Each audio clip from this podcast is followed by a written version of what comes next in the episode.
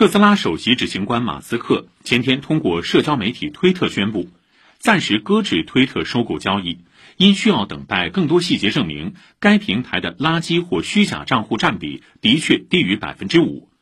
受这一消息影响，推特股价盘前大跌，跌幅一度超过百分之二十。